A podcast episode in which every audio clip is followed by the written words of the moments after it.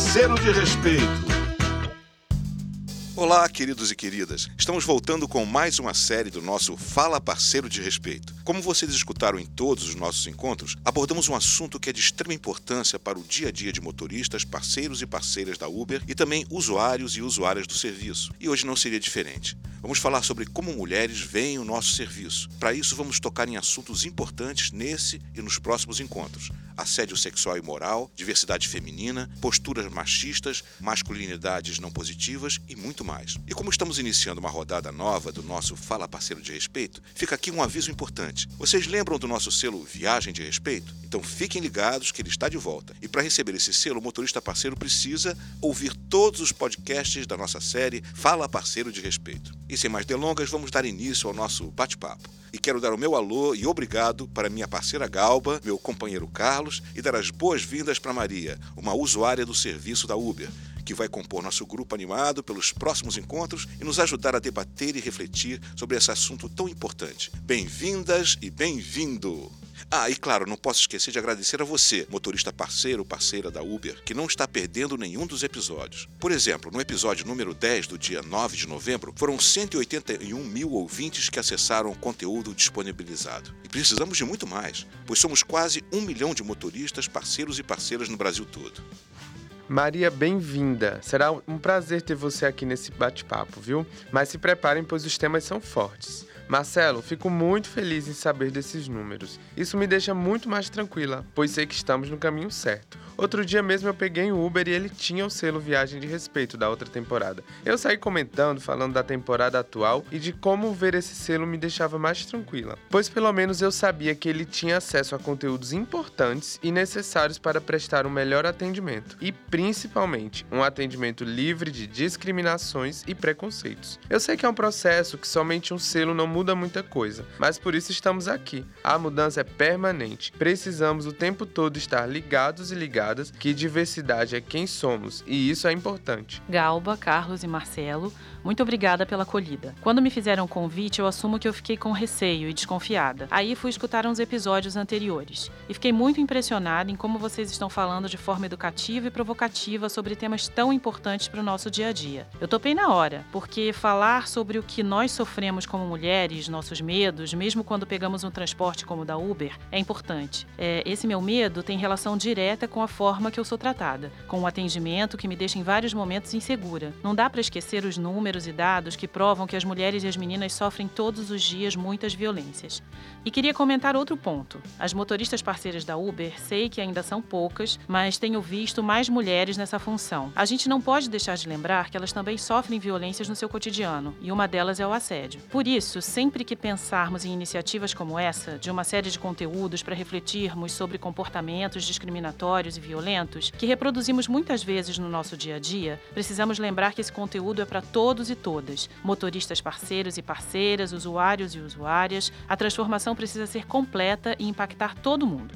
Tá vendo, Carlos? Temos muito que aprender e trocar com essas mulheres incríveis aqui no nosso Fala Parceiro de Respeito. Marcelo Galbi Maria, que prazer estar aqui novamente. Quando você me ligou, Marcelo, eu fiquei muito feliz, pois bater um papo sobre gênero e as consequências de todas as violências que as mulheres sofrem todos os dias é muito importante. Verdade, Carlos. Não só importante, como necessário. E já quero animar nosso encontro fazendo uma pergunta para Galba e para Maria. Gente, muitas mulheres apontam que sentem medo de usar o serviço de transporte intermediado pela Uber. E eu queria entender por quê. Gente, eu sei que eu tô chegando, tem apenas 30 segundos, mas eu já quero falar.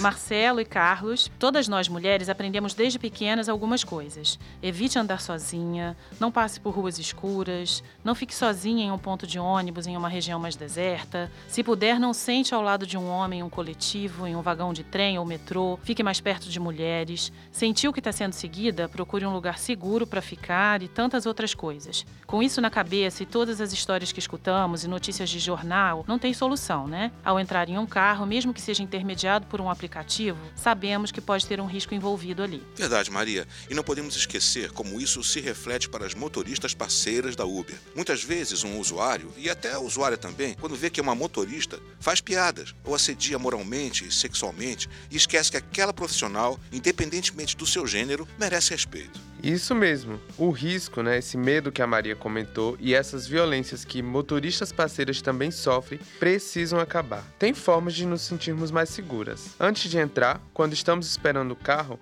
o aplicativo nos mostra as informações do carro e do motorista, que ele passou por várias checagens, incluindo a de antecedentes criminais. Durante a viagem, eu tenho acesso a ferramentas que me ajudam a me sentir mais segura, como compartilhar a minha corrida com outra pessoa. E quando a viagem termina, eles sempre perguntam se foi tudo certo. Pedem para avaliar o motorista. Isso me tranquiliza, pois sei que se alguma coisa acontecer, eu posso e vou ter ajuda. Depois que eu entro no carro, receber um atendimento respeitoso, hein, gente? Tem aquelas perguntas básicas que todo motorista tem que fazer. Eu li lá no código de conduta da Uber. Confirmar meu nome, me falar o dele, perguntar se o ar e o rádio estão ok, confirmar se eu quero seguir o trajeto do app ou se tem um melhor. E pronto. Perguntar o nome do meu perfume, ficar me olhando pelo retrovisor, fazer um elogio sobre meu cabelo, rosto, roupa, ou perguntar se a minha noite foi boa, se estiver me pegando em um bar ou uma festa, ou insinuar que a pontuação da motorista parceira é boa porque ela é gata, não pode. Isso é uma invasão à minha privacidade. Lembro até de quando teve aquela campanha: se você assedia, Uber não é para você, reforçando que esses comportamentos não podem dentro nem fora da plataforma. Isso mesmo, Marió, perfeita sua fala. E só acrescento mais um detalhe. Por conta da minha identidade de gênero, né, que eu sou uma mulher trans, em muitos momentos as perguntas ficam mais invasivas e abusivas. Eu sou uma mulher e preciso ser respeitada em toda a minha diversidade. Preciso me sentir segura.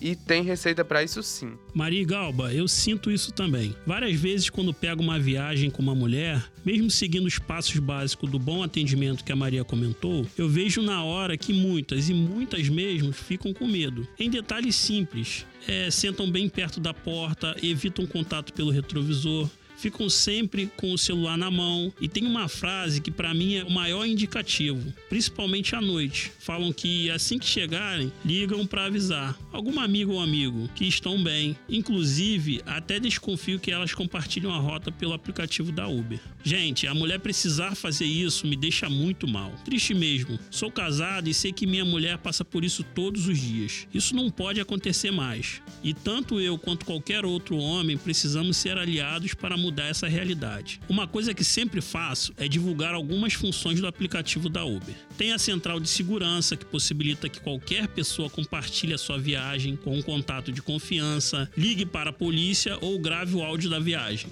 Isso mesmo, Carlos. E Maria, por favor, nos fale muito mais. Eu queremos te escutar muito. Galba, verdade, já falamos muito sobre as violências que a população LGBTQIA sofre. E por isso precisamos falar sobre as violências que as mulheres sofrem em toda a sua diversidade. Mulheres cis, mulheres negras, mulheres lésbicas, mulheres trans, mulheres brancas, mulheres bissexuais, mulheres indígenas, mulheres de origem asiática, mulheres imigrantes e de outras regionalidades. Bom, o papo está muito bom e só começou a esquentar. O Fala Parceiro de Respeito é um espaço de aprendizagem, meu povo.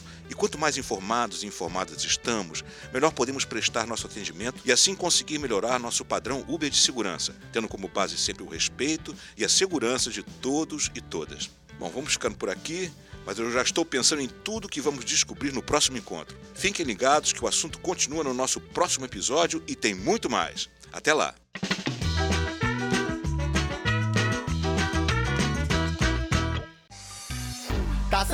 Desconfiado, anda olhando pro lado. Passageiro nem entrou e você já tá preocupado. Quem será o desconhecido que entrou no meu carro? Que entrou no meu carro? Fica tranquilo, campeão. A Uber não te deixa na mão, não te deixa na mão.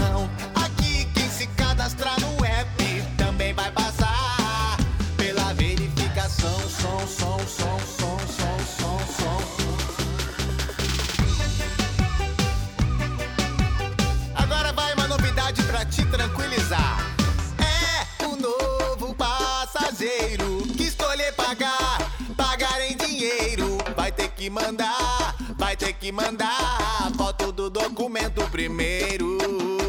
Isso é só na Uber, meu parceiro. Fica tranquilo, campeão. A Uber não te deixa na mão, não te deixa na mão. Você sabia que a Uber verifica o CPF ou cartão de crédito de quem se cadastra no app? E a partir de agora, para o novo passageiro que for pagar em dinheiro, a verificação será dobrada. Não se engane, no padrão Uber de segurança, você pode confiar.